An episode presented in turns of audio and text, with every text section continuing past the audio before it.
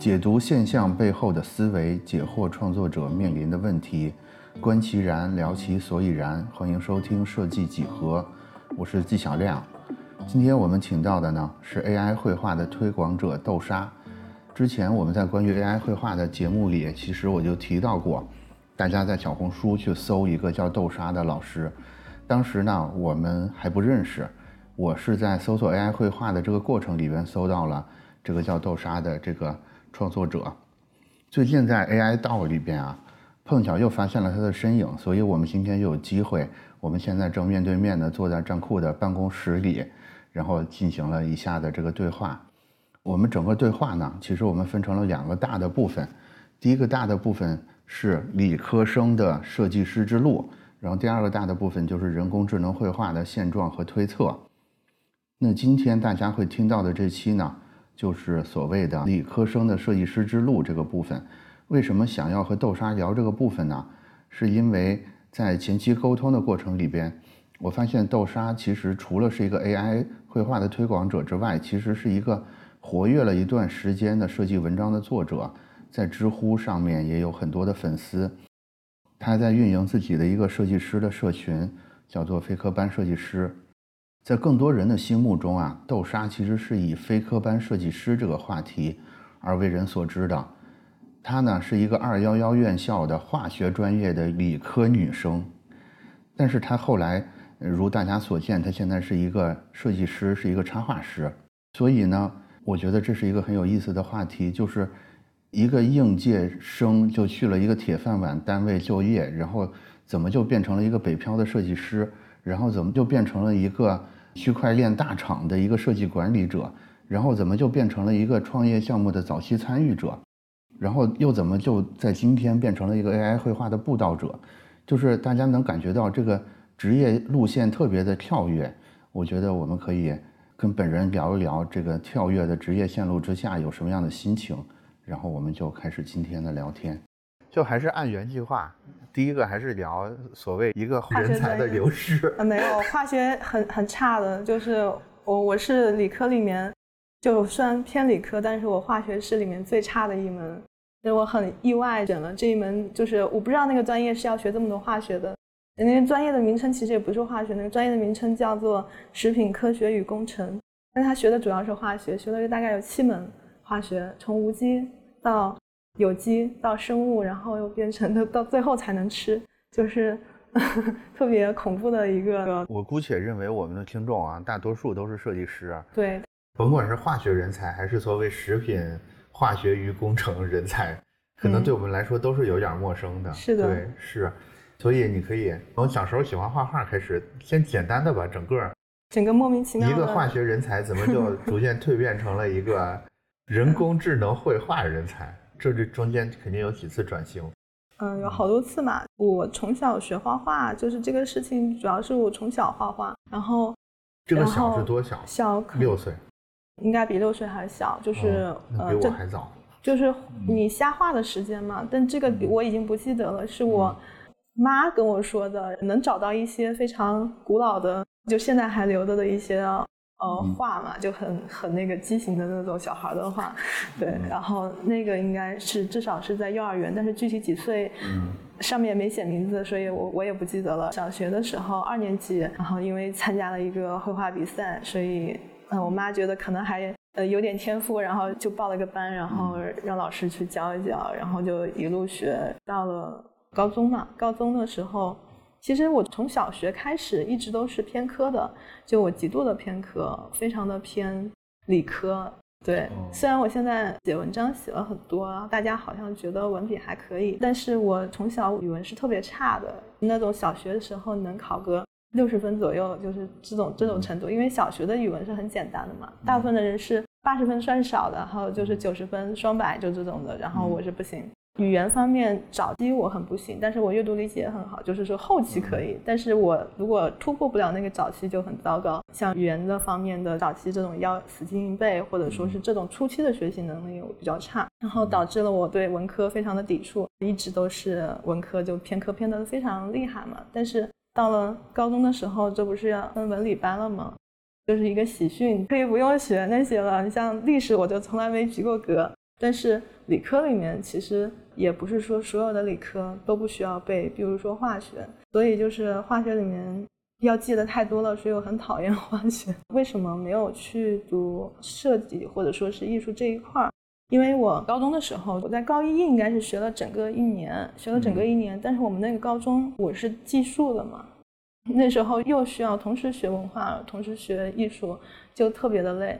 就所以你高一的时候还在继续学艺术呢？啊，我在学呢。我当时是学校里面会有专门的艺术的培训。我理一理啊，等于你是从小就喜欢画画，嗯，然后从小学就一直在跟美术老师学画画。对。这个学一直就贯穿了小学、初中、初中到高中，到高中，甚至到高一的时候，对我高在所有人的眼里。你是一个偏科理科，同时又会画画的人。啊，对，是的。然后其实，在接着说，其实，在高二之前，分文理之前，因为我之前的成绩可能是因为被文科拖后腿拖太多了，然后我成绩也不是特别好。按照正常的来说，我考个美院其实挺正常的，就是我我是正常路径是应该去考美院的，但是因为。我不知道，其实也是一个挺奇怪的一个经历，就是我分完文理之后，我的成绩忽然就好起来了，就大概能够总分加了大概两百分，就是没有任何的中间，就是把不擅长的那些踢掉了。我也不知道，但是因为之前我的理科好像考的也不是太好，可能是因为分的精力分太多了，然后就是又不太适应住校的这种生活，就也不是特别好，然后后面就突然好起来了，突然好起来之后就开始。家里面可能也会对你开始忽然觉得，哎，你居然还能考得上，要不咱别学了，对。然后包括我自己在画室那边，呃，可能我自己有一点，这个是我之前在知乎也写过的。我为什么放弃？有多方面原因，一个是学时间太长了，我觉得就是有点疲了；二是在高中之前陷入到了一个你很喜欢去依赖，就是我从小因为画画拿奖，然后我很依赖这种，就开始变特别依赖这种赞美。当时在高中之前，我在任何一个场合，起码就是在 小范围的，我就没碰到过比我画的好的。就是你的环境可能是太小了，就是你觉得对自己有一种非常自负或者说是很高的一个预期，你就变得很脆弱。就是一旦你到了高中，然后到了一个可能更大的一个环境啊，发现你不是老师眼里的 number one 了，然后你就开始有点心理不平衡。然后对，就是这个时候是高二。这个时候是高一，好像没那么容易拿奖了，然后就开始对心里一个是不平衡，然后你文化课忽然又好起来了，嗯，就那个时候可能是想说是从文化课里面找补，把这点自信找补回来，就是这种感觉。而且我画的不开心，我就觉得我越画越不开心了。我原来画的觉得挺开心的，然后就是想画什么画什么了。现在天天画室里面就觉得好像又不是很开心画的，然后就各方面的因素就没有去去学这个就。就是专业，但是因为到了大学之后，我发现理科真的。高考完之后就报了刚才嗯那个食品化学，他那个专业是这样的。其实我当时如果选，我去选工业设计，起码还能沾点边。我当时选建筑，我也去试图选建，但是建筑系的分还真的是挺高的。我选的是另外一个学校的，就是我是没考上这个专业，是为什么呢？我觉得这个还是当时的功利心在作怪，就是说。我之前看了一下我们那个那南昌大学嘛，看了一下它的每个专业的评分嘛，它只有这个专业是全国排名靠前的，啊对，然后我其实不知道它是干什么，但是利欲熏心的我就选了它。所以你是先选了那个学校？应该算是，它是我的分能够到的一个比较好的学校，算是嗯综合综合比较好，离家又近是吧？嗯，所谓的二幺幺算是末流二幺幺吧。江西人其实有点嫌弃这个学校的，但是你又好像也没有能力考到更好的。然后我就想在这个学校里面选一个好一点的专业，那那什么专业嘛，就按排名来，然后按排名来，然后就选了这个。其实很多我们学这个专业的人，好多都是因为这个原因。但是因为并不是所有人都有自己想要做什么。这个就是我想说的，我就是我刚才听你说完，一直到上大学之前这段经历。我其实我脑海里一直有个声音在跟我说，说人家理科生的想法就是不太一样。你知道，你知道，在我们艺术生里边，我们的世界很简单的。我对我自己来说，我可能很早的时候就已经放弃掉了，说我要去在这么多专业之间去考虑啊，我要让自己的分儿跟这个未来的前途之间做很多匹配什么的。就是我我不知道，可能在高一的时候他就。选项就就已经收缩到只剩四五个学校可以去这种感觉了。就是我不知道别的艺术生是怎么样，但是我觉得我可能有一点代表性。其实我觉得这是个线索，就是你接着说接下来的东西，我觉得这里边似乎是有一些。你又在找关联，我觉得你应该学理科。我总是你总是想找出里面的关联出来。对我有一个惯性，就是总是想把所有的事儿给它穿到一个绳上 这是编辑的本能，你知道吧？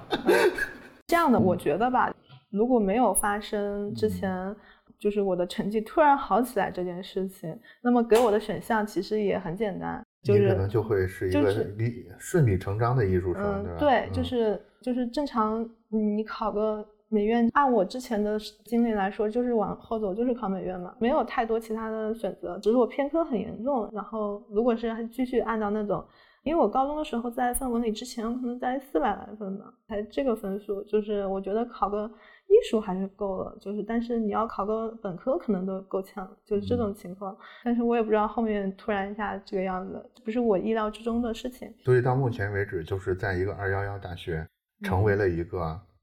看起来是一个化学方向的人才，对吧？后来就说，我觉得咱们直接直接跳到就是 就业就业那块啊，是这样的。我还是稍微提一下，因为大学的时候，我觉得专业确实真的不太适合我，天天就是做实验。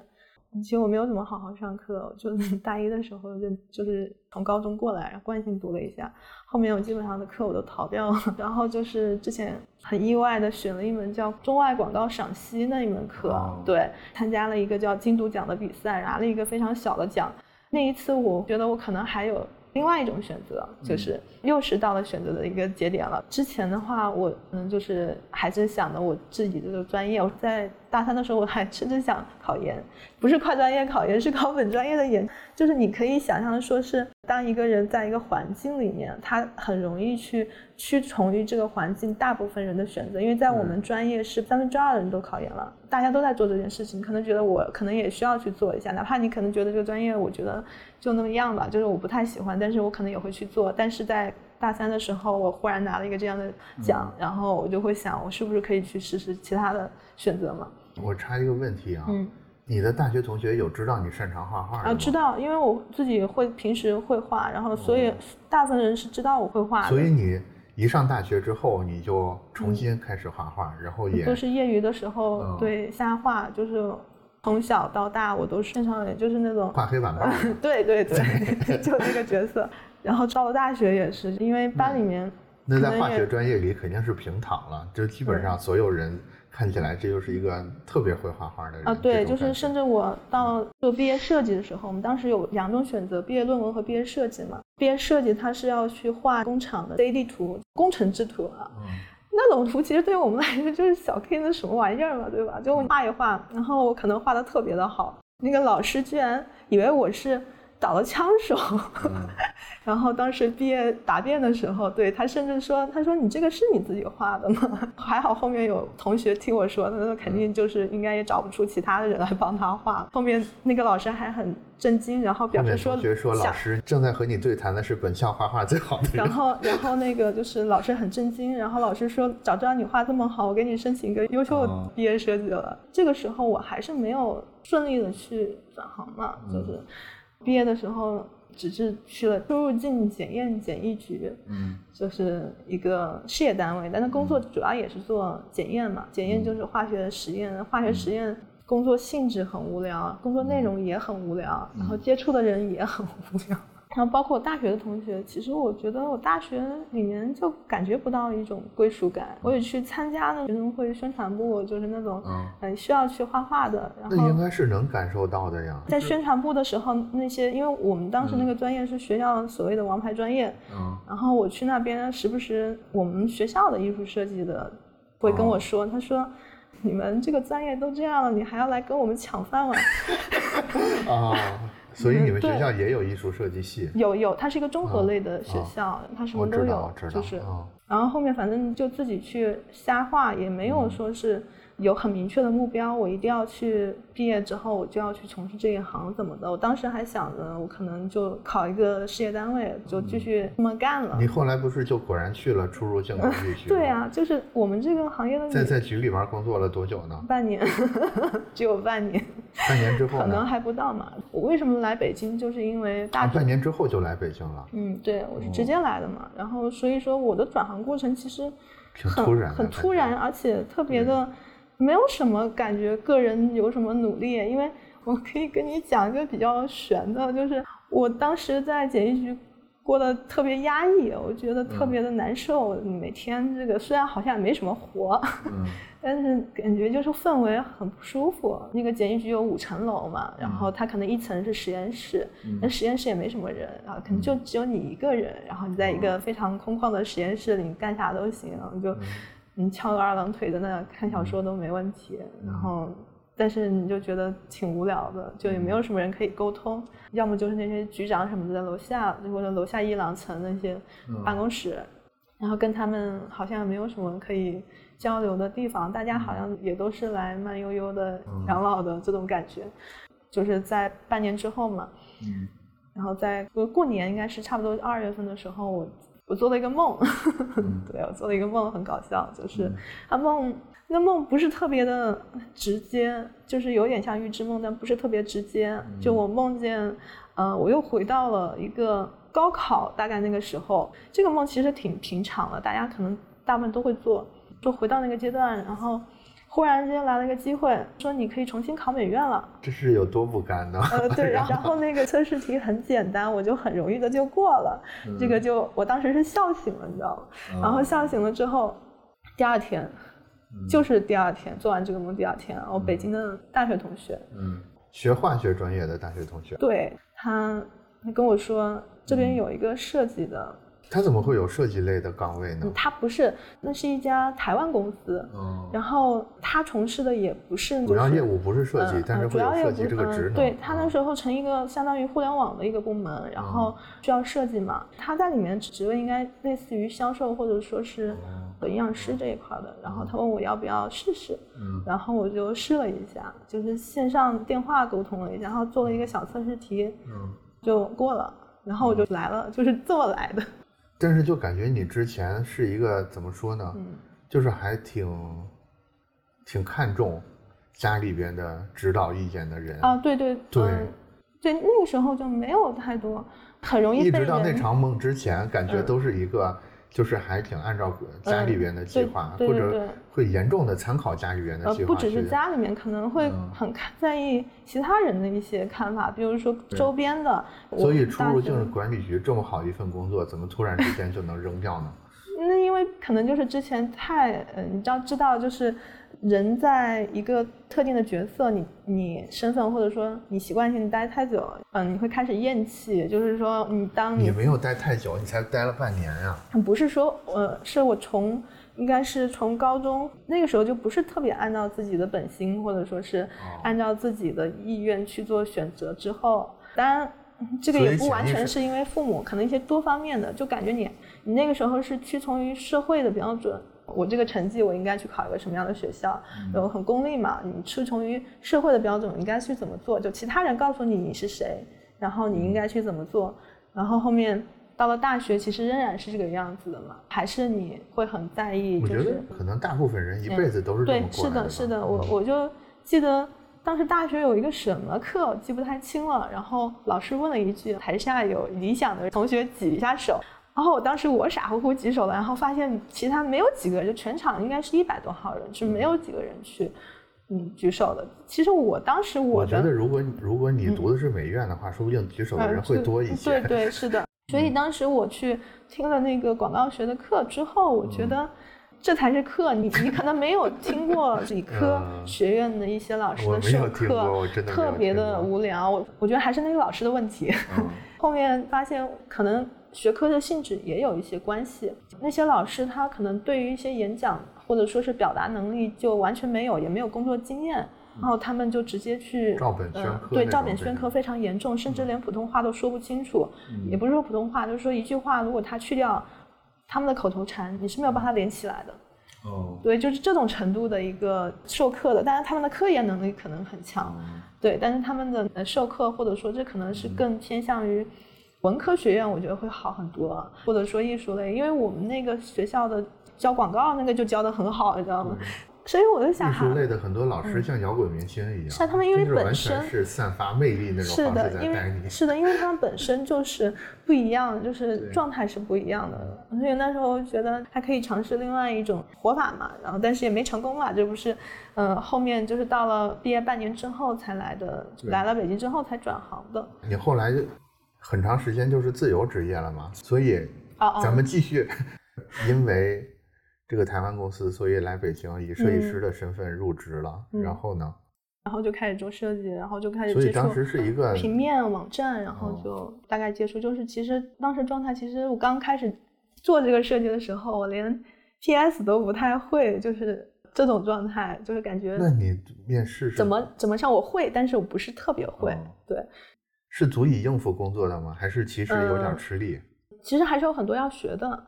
但是我发现，可能是因为我看的比较多，或者说我因为没有接受过这个教育，我没有这些条条框框，然后我反而可能做出做的东西可能还更对老板的胃口，就是可能更偏偏平面偏日本了。所以当时那个公司是个台湾公司是吧？是个台湾公司。大概多少人？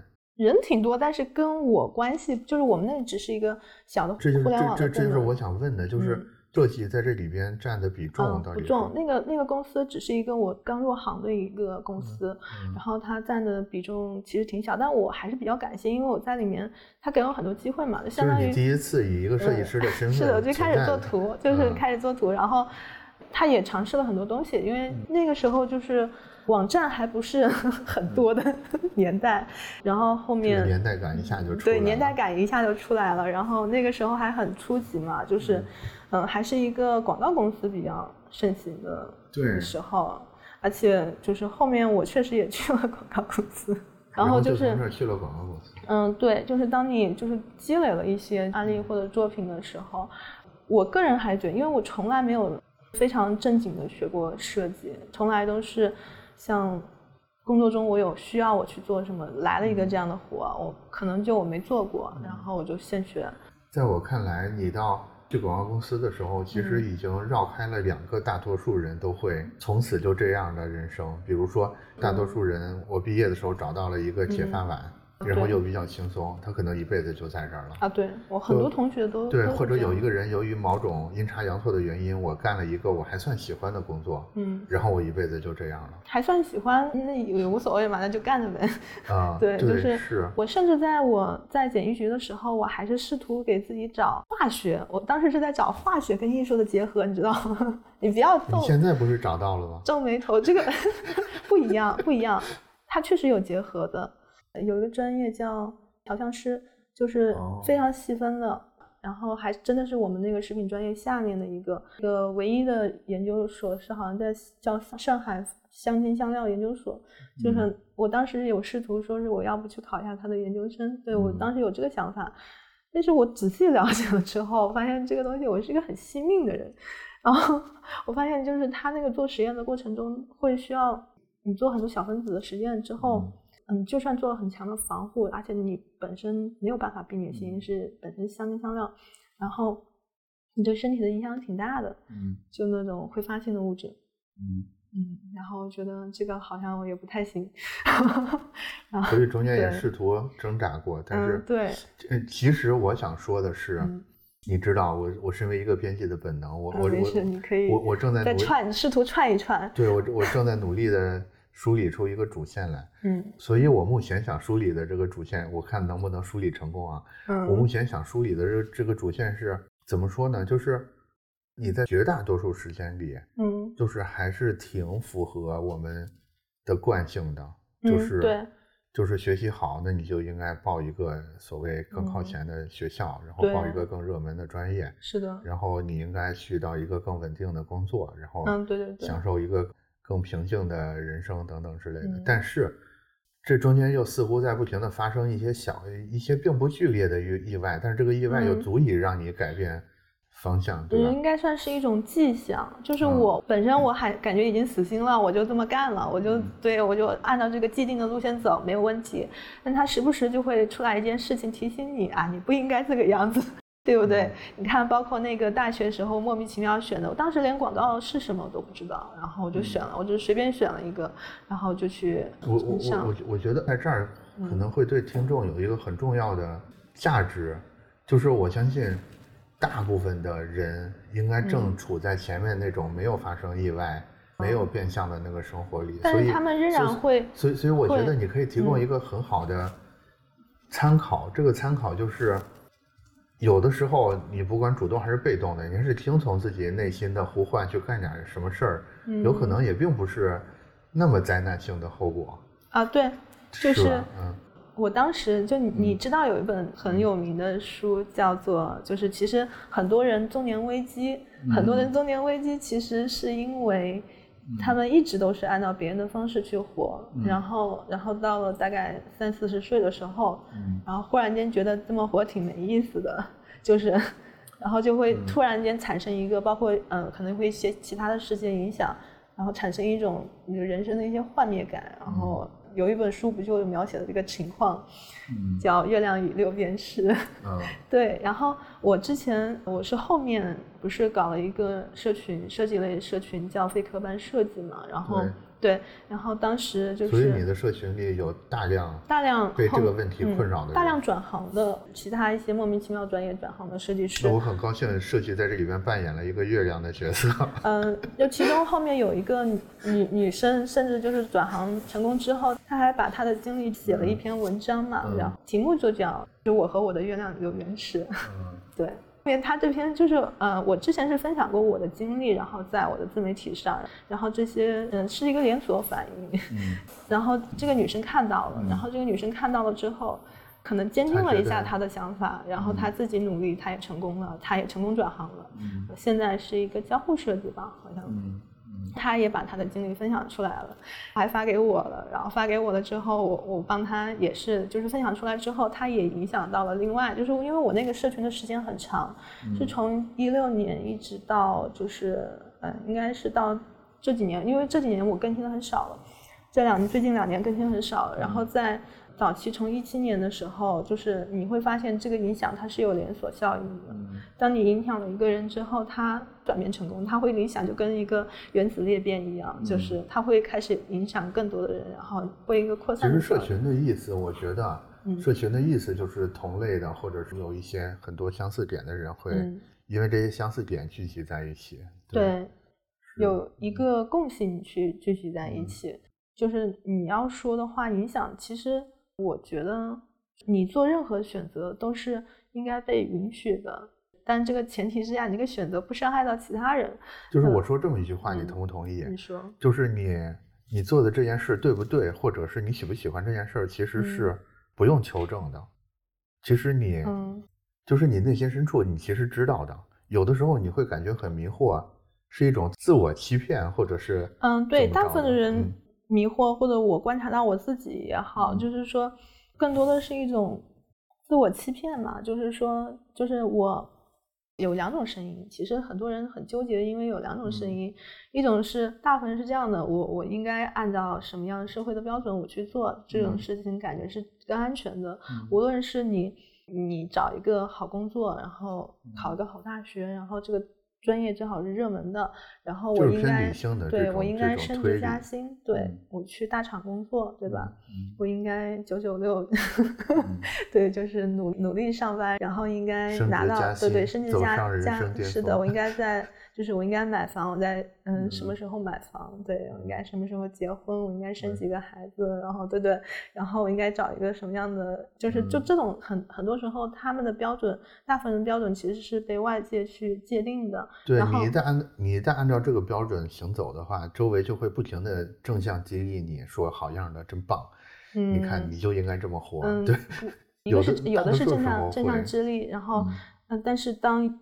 有一些时候你内心会冒出来一个声音，你就觉得这样不太对。就是你觉得这样的状态，另一个声音，对另一个声音，然后当这个两个声音开始起冲突的时候，人就会开始纠结，对，就会开始觉得哪里都不对了，就是嗯，对，所以就是会出现一些人的一些，就是我觉得那种方式，当你你的认知或者你认为那样做特别对，你你你内心也是真真诚的，也是平静的，真诚的认为那那种方式就是对的，然后没有任何的那种纠结，我觉得也不错，也不错，我觉得这样的也是。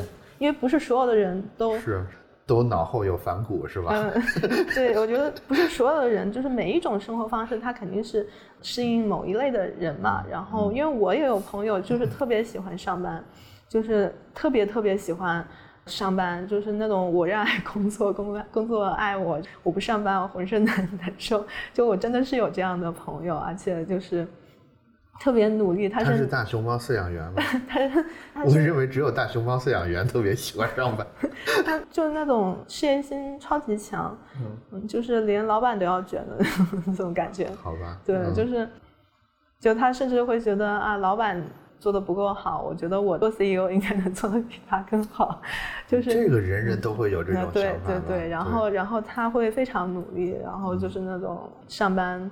上的很认真，我觉得也不错，也不错。对，我觉得他这种认知是跟他跟他那个协调的，跟他的行为是协调的，就是他他的内心的深处的想法跟他的行为很一致。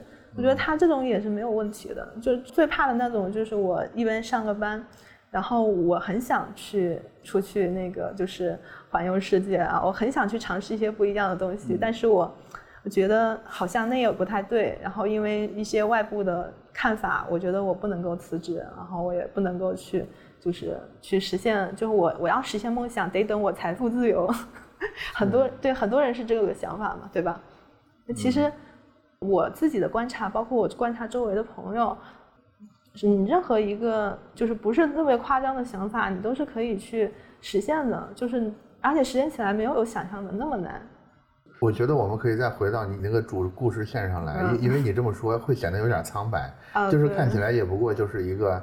一个学化学的人，然后后来阴差阳错在到小公司当了一个设计师，然后又去了广告公司。但但是我怎么就有权利说，啊我有快乐的人生了？什么这那的？我觉得快乐的人生，它跟你那个成就好像也没有特别大的关系。但是听起来没有那么的快乐，你知道吗？但是据我所知，你现在的快乐程度肯定是远远高于这个，所以故事线还是咱们还是得说完。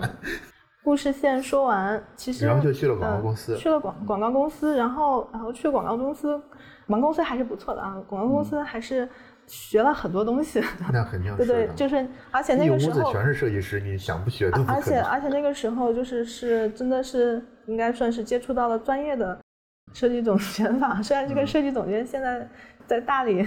嗯，做茶叶呢，对对，人家现在也很自由，也很开心。现在真正成功的设计总监都在大理做茶叶。对对，然后他很，嗯，就是他现在是很很开心的一个状态。然后他是我遇到的，应该算是第一个设计上，设计上反正就是能够带着我去做设计的。然后这个也是学到了很多，但是补上了本来应该在大学对是可以，嗯，之前补都是自学，就是之前补都是自学去补的，但是待了没多久就。对，我在这儿特别想确认一个时间点，就是你开始写文章的时间点啊，就是一六年。所以一六年是在广告公司的时候，不是不是那时候 已经从互联网公司出来，就是更往后很远了，那时候已经进入了区块链行业。好好好，那那那故事故事加快点节奏。嗯，那那对，该加上一句话吧，就是后面从广告公司出来去了互联网公司，然后互联网公司为什么呢？我觉得紫梅要凉凉了啊！我觉得紫梅感觉就是要凉凉。紫梅要凉凉是总监传输给你的，不是，是我观察到的。好，然后就觉得互联网行业就是嗯嗯，看上去。稍微靠谱一点。后面这几次跳槽就都是自己投简历，然后不是，就是我的所有的啊不，但是那个广告公司是我后面大部分的其实就，所以我我觉得我的经历有时候不是特别具有。鸡汤性质，就是虽然我之前写过，感觉好像类有点像鸡汤的文章，但是我后面反思了一下，我觉得我的经历不是很具有参考性，以及就是那种方面参考性，因为每个转折点看上去都很轻松，然后都很阴差阳错，然后就这么实现了。好像没有什么太多个人方面的。其实我觉得最难的是你从一个化学专业，然后又没有人带过的台湾的小公司，去到那个广告公司，那一步是怎么进去的？好像确实也没有，因为就自己投，就是投简历，自己瞎投，对对，自己瞎投。然后，嗯，那个时候我看了很多理论方面的书，哦，对。然后我在面试的时候转了很多理论，所以是个面霸。没有，那个时候转了很多理论吧。那时候年纪也不大嘛，然后那可能总监看你这个感觉学习能力还挺强的，就要了你，就就这么简单。那时候也就还很小，所以大家对于这个评判的标准可能也不太一样。嗯，然后。就去了互联网公司啊，互联网公司也是也是朋友推的，然后朋友推的。其实说一下，我觉得我进去的嗯原因，可能是因为之前在那个广告公司打的基础还不错，就是就手活还可以，然后加上我们面的那一家，我先就不说名字，那一家公司的。设计总监的能力稍微差了一点，然后所以可能他觉得还不错，然后我就进去了，就是这样的。要一个执行力比较好的人进来。对，然后然后后面在那里接触的算互联网，那个时候也是移动互联网开始兴起的时候嘛。嗯。然后我们跳快一点，然后到了一六年，一六年的时候，我因为经历了这么多公司，我总觉得工作特别的。因为我前面也经历过一次裁员，就是那种公司凉了就不行了，嗯，你会觉得有一种不安全感，然后当时就特别想去找一些，就是我能够说是我能做什么，然后能够去。安抚一下我这个不安全感。那么我想做一些属于我自己的东西，而不是说依附于公司这个平台的。然后我就开始写自媒体。其实我从一四年开始写过，我一但写的很断断续续。一四一五的时候没有那么。一四一五的时候的主题是什么呢？就是分享一些设计的东西，设计技巧嗯，对对，我写过，但我写的非常少，就是更新频率可能一年一两篇这种的。就是你不成气候，就是对对就不算。所以我应该是从一六年开始，因为一。一六年有非常强烈的这种不安全感，然后就。所以一六年一上来就叫非科班设计吗？还是怎么着？嗯，对，一上来我这个名字起的特别随便。我觉得挺好。对对，是的，后面证明是挺好，因为我中间还改过名字，然后我就觉得时间证明那个这个名字比改过的更好，因为改了，我之前改了一个叫 Body Dan，呃，就是很很英文，然后感觉很炫酷的名字，对，然后发现没有人喜欢，就是那种大家都都觉得不知道它是个啥，然后那个就是它的传播效率非常的差，就是我我之前最开始用这个名字的时候，嗯，甚至说是我。公众号啥也不写，都能有人关注，就是 就是它可能是名字本身，它就带一定传播效应。这就是设计的力量。它文字本身会带一些嗯基因在里面，所以就是我后面觉得起名来说，我也是经历过一些弯路嘛。我觉得后面我又很灰溜溜的把这个名字改回来了。嗯。然后后面就是写这个的时候，呃，我一开始其实是。去翻译一些设计类的文章，然后偶尔看，然后对翻译翻译国外的设计文章，然后写，然后就翻译，然后写，就是一开始都是这样的。但是那个时候的运气比较好，因为一六年开始写的时候，公众号刚起来，就是知乎和公众号它都是一个在它的红利和上升期的，嗯，所以你写的人也很少，然后嗯，所以你写起来很容易，就特别容易。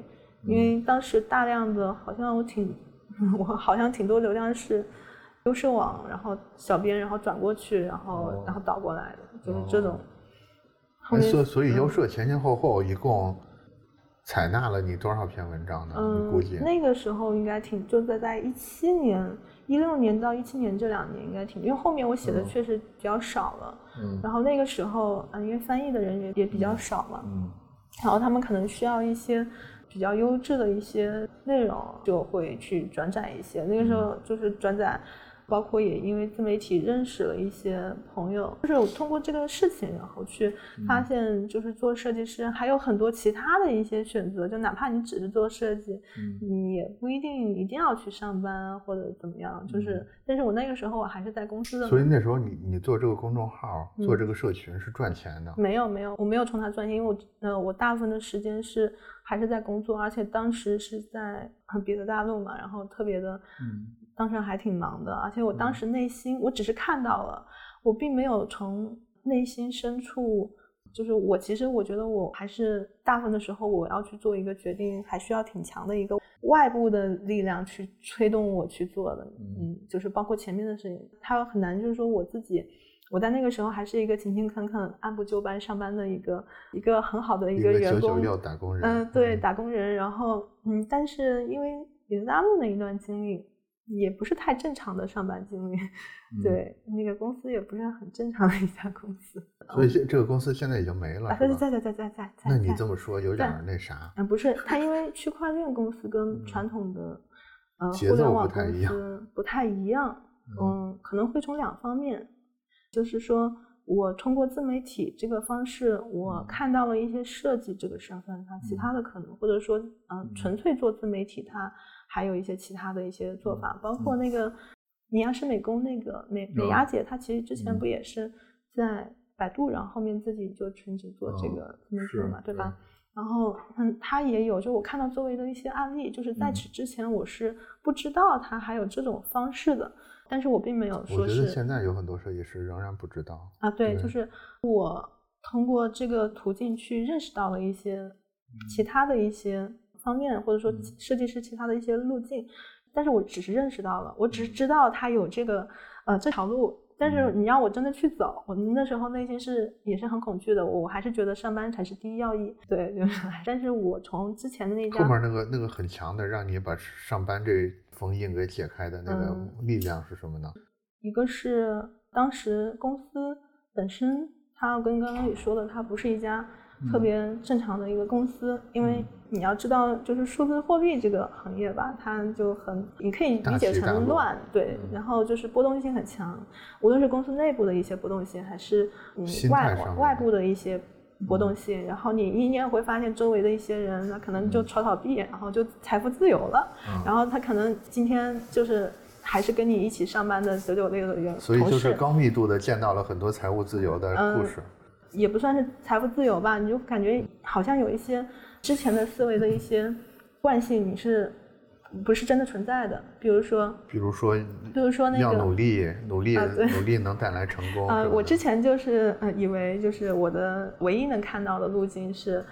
好好上班，然后你做好好做一个设计师，努努力，对，努努力，你要做一个 leader 啊，做一个管理，然后你做到一个管理之后，你就好好做一个管理，然后但是你做管理之后再怎么样呢？然后再去大厂啊，对对，然后再大厂卷，然后再再再怎么样？对，再往上好像没有人说话了，就是这种，要么就嗯，再去另一个大厂，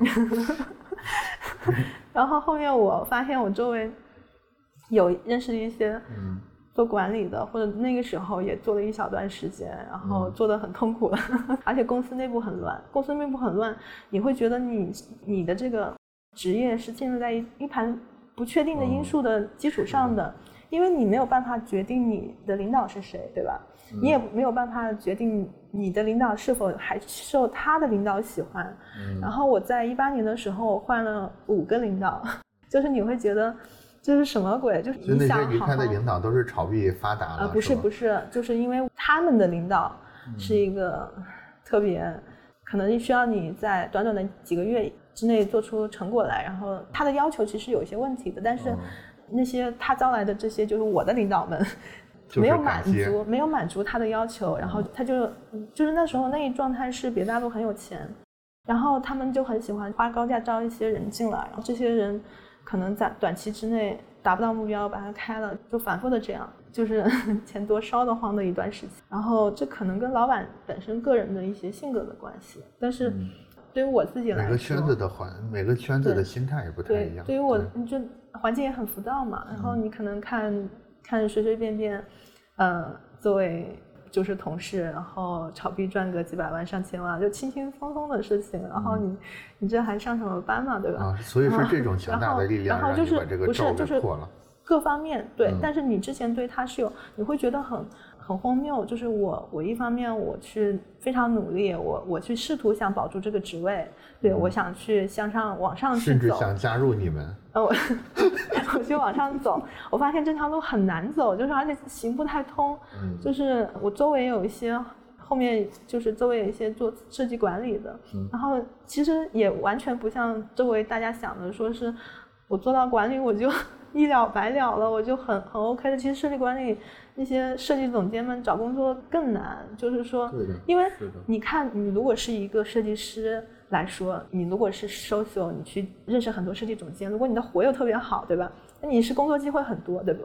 这是一条路径。但当你是一个呃设计总监的时候，你认识再多总监也没有用，你你不可能人家会是说你来你来我这里，我嗯你把我立了替代了，对对对。然后你只能够是再试试看能不能，除非你你认识很多 CEO，对他们可能需要的时候，你再向上的话，你的整个圈层就不一样。但是你。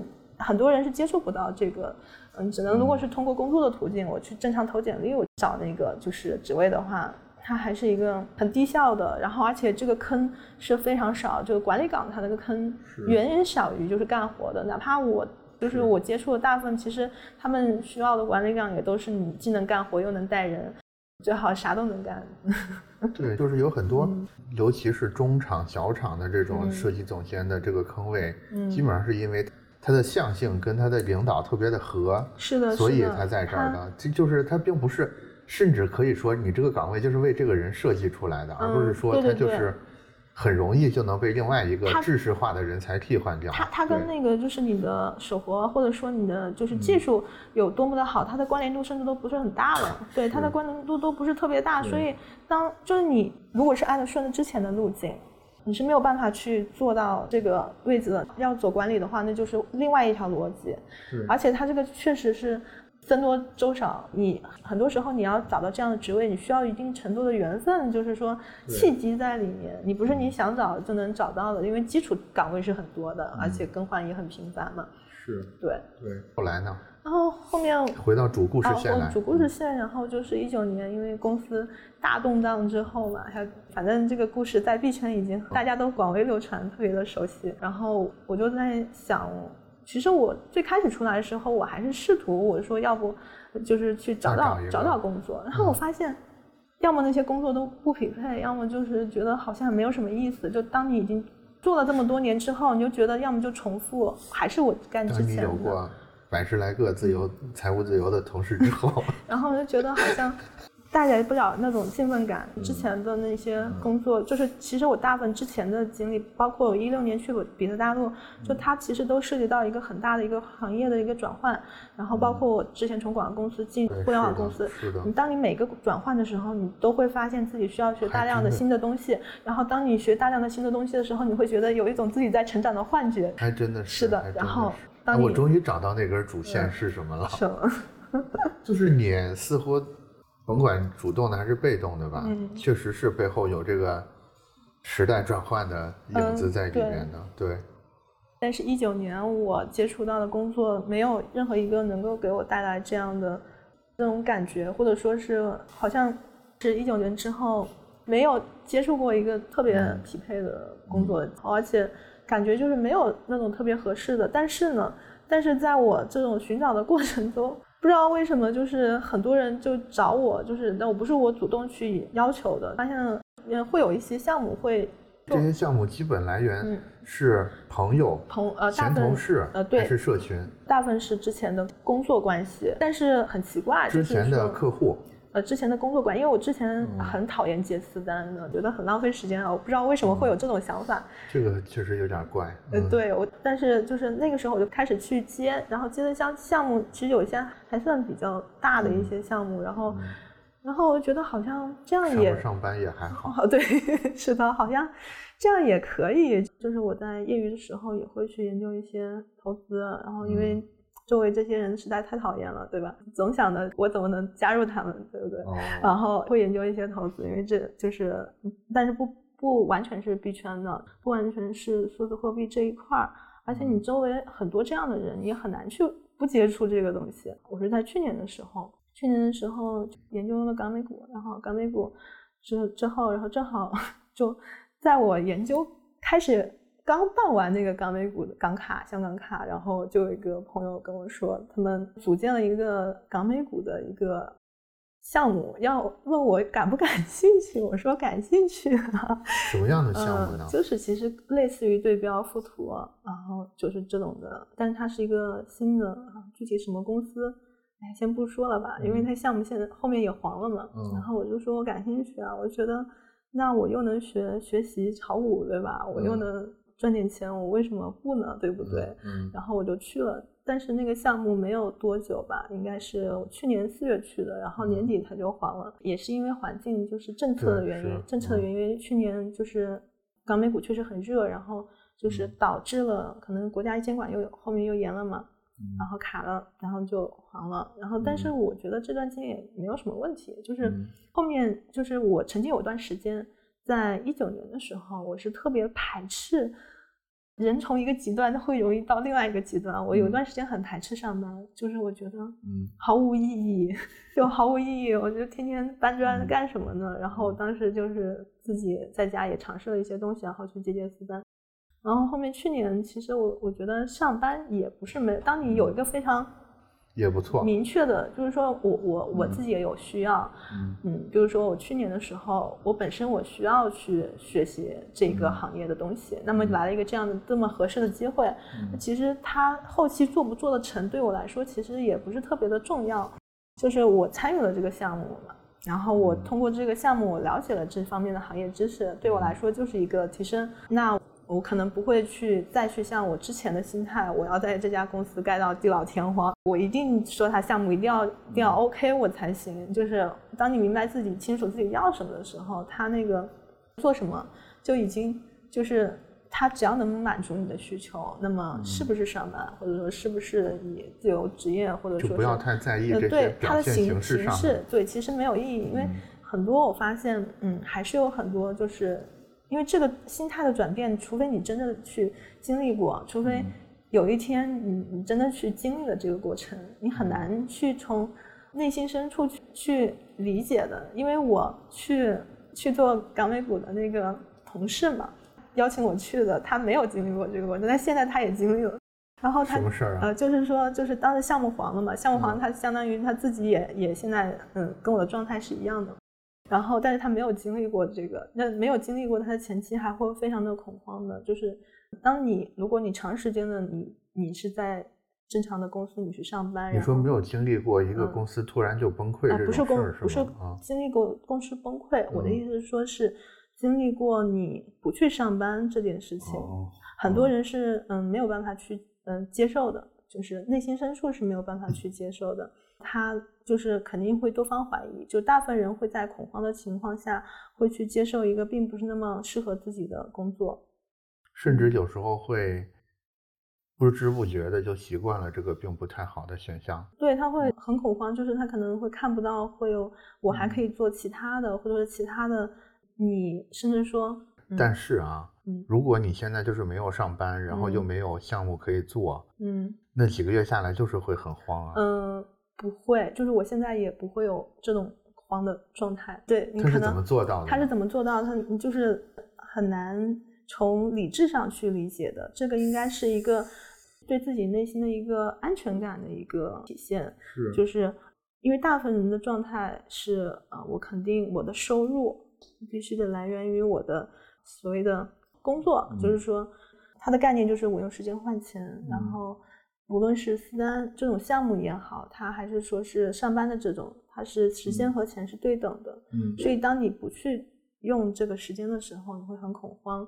就是大部分人是很害怕自由这件事情的。嗯，我为什么去克服了？嗯，当然一方面可能是因为我个人的经历，因为我发现所有的嗯项目都不是我主动去争取来的。你这么说有点气人了啊！对，就是这种感觉特别的凡尔赛。但是我说的项目都不是我主动争取来的，就感觉是我的努力是我努力接下来。这种努力就是，所以后面我发现我可以不用去恐慌，嗯，就是恐慌说是这个东西它会没有。我发现这当然可能跟我另外一个经历有关系，就是我发现当你去。呃，做好你自己现在想做和能做的事情之后，整个世界就是说你的外部环境，或者说是它会。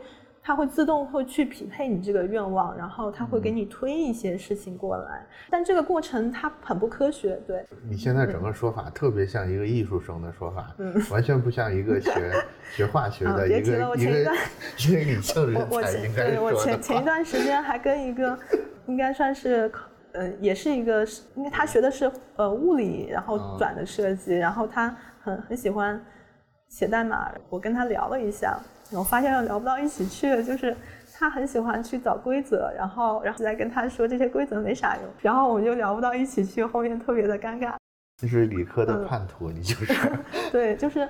但是就是我之前是经历过这种理性，就是说我我之前是很理性，包括我会给自己做很多的规划。嗯，我是从初中开始就非常热衷于给自己做规划。嗯，能感能感觉出来。对啊，这个怎么感觉出来？就是就是很热爱，就是感觉还挺卷的一个人。就是我我一直是持续到了。应该是一九年是个转折点吧，就是被比特大陆给搞坏了这个人。然后对 对，发现对还有人不努力也能，我理解的努力可能跟现在其他人理解的努力不太一样。你现在认为的努力是什么呢？我现在认为的努力是一个是你遵从内心深处最本质的想法，一个是你对自己要诚实。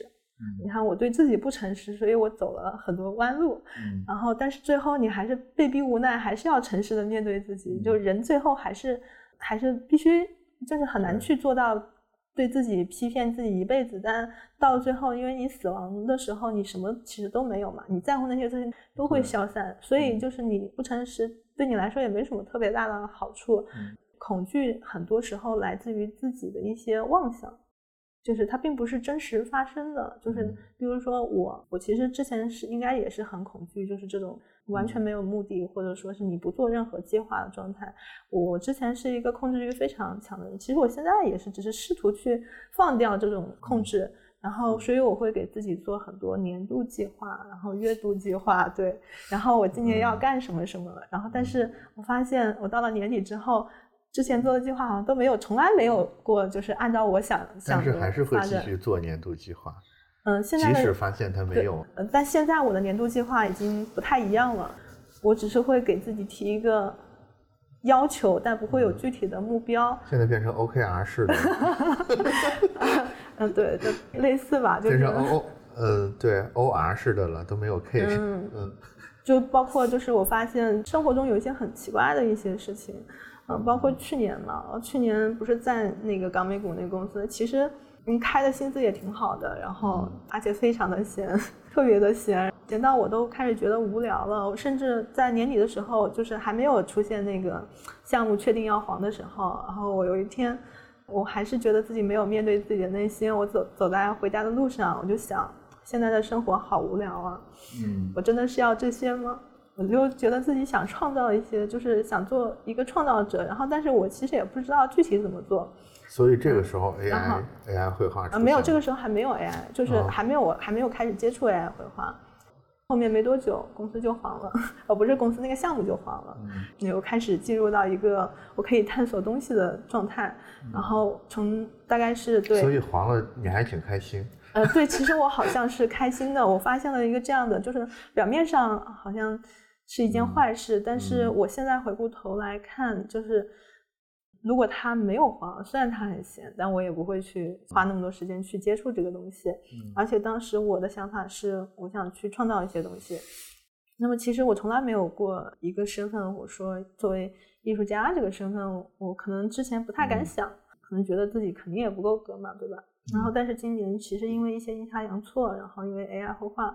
我其实是参与了一些，感觉是作为艺术家的身份，但是没有把它太去当成一个什么。然后，但是也认识了。豆沙这个名字是从一六年开始的，那个时候就开始用这个名字了。不是，我更早，这个名字应该是伴随我在互联网的，嗯，对，从我大学的时候开始用的。你想说为什么叫豆沙是吗？嗯，但倒也不是，倒也不是，我就突然想到这个名字，因为我感觉这个名字。怎么说呢？尤其配上你现在这个头像，就是感觉还挺 有些艺术气息在里边。然后后面发生的一些事情，包括今年也认识了很多真正的艺术家，就好像是因为我这个想法，我有这个想法，然后我想去创造一些东西，我想体验一下创作者这个身份。生活中真的就发生了一些事情，然后促使我去实现了这个愿望。我觉得你基本上是一个那个什么吸引力法则的爱好者。你可以理解成吸引力法则，但是你知道我我个人觉得吸引力法则像什么吗？嗯，但我个人比较赞同一个这个世界虚拟论，就是嗯，你不觉得吸引力法则特别像算法推荐系统吗？有点特别像，就是说很多人吸引法则他都想的是吸引好的嘛，对吧？但是心理法则，你发现就是生活中的像墨菲定律嘛，对吧？也是一样的，它其实都是都是你关注什么，它其实是一个嗯点，就是你越关注什么，然后你就会吸引越来越多的事情。但这个关注点不一定是好事情。像算法跟算法之间是的，你就跟你刷抖音，你不断的刷同一个类型的，那么系统就会给你不断去推这个类型。它很像这个感觉，对，然后这个循环就会滚动起来。你看的越多，你知道的越多，是的，所以然后你就能问的越多，然后问的越多，就会吸引来更多的答案。嗯，是的，所以就是我个人现在也是很控制自己去不要去太关注于一些负面的信息，因为这个东西也不是说它错的或者是对的。当你发现了一颗老鼠屎的时候，你会发现一窝，你就会发现越来越多的。你要防止出现更多的老鼠屎，就是你越关注什么，那么这个方面的东西，无论是好是坏，都会越来越多的进入在你的视线当中，然后你就会觉得人生会变得好，特别好或者特别坏，就是这样的。所以你目前的阶段就是，自从去年年底那个港美股那个那个事儿。